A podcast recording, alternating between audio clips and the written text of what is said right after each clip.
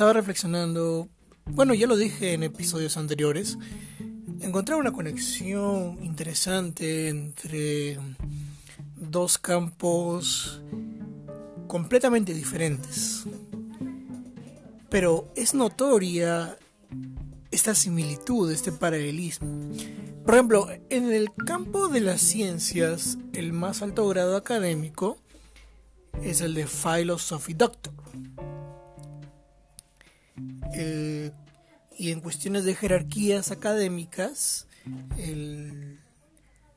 la más alta posición es la de profesor y le sigue la posición de assistant professor.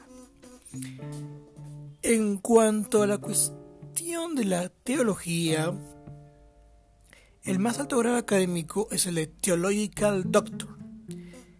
Y en cuanto a cuestión de posiciones jerárquicas institucionales, el más alto grado académico es el de pastor o sacerdote y le sigue la posición de diácono. O sea, a lo que intento llegar es de que el Philosophy Doctor es al Theological Doctor. El profesor es al pastor o sacerdote. Y el Assistant Professor es al diácono. Ahí, a eso es lo que intento llegar. Hay una cierta analogía, paralelismo, similitud entre ambas cuestiones.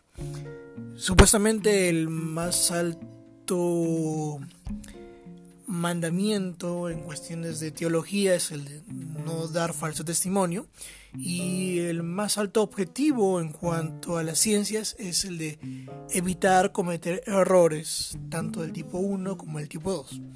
Por eso hasta podría decir que son sinónimos. O sea, no dar falso testimonio es, es equivalente a decir evitar cometer errores del tipo 1 y del tipo 2.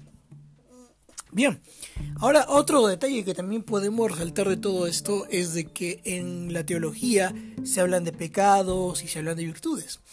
En cambio, en la psicología y bueno, en la ciencia en general también, se habla de que el ser humano tiene un lado emocional y un lado racional. Yo no encuentro... Uh, una relación mutuamente excluyente entre ambas. Encuentro una conexión. Encuentro dos formas diferentes, pero conectadas, de, analizar al, individuo. Eh, como repito, la teología dice que el ser humano tiene virtudes y pecados. La psicología dice que el ser humano tiene un lado emocional y tiene un lado racional. Eh, uno, lo primero tiene que ver con un aspecto espiritual, lo otro con un aspecto un poco más humanista. Pero de todas maneras no encuentro eh, confrontación entre ambas visiones. Eh, creo que es bueno aprender de ambas. claro, no es intención acá hacer proselitismo específicamente hacia uno de ambos espectros. Pero tenemos que entender que el ser humano tiene siempre esa propensión a, buscar la perfección. Y está bien que busquemos perfeccionarnos, pero también tiene que ser consciente que es imposible que alcance el nivel perfecto de perfección, si es que así se le puede decir. No podemos desligarnos de ambas cuestiones. O sea, el ser humano comete pecados y tiene virtudes. Y el ser humano tiene un lado emocional y tiene un lado racional. Y es por eso que se dan los conflictos en el día a día. No es bueno en realidad este, eh, ignorar eso. No es bueno.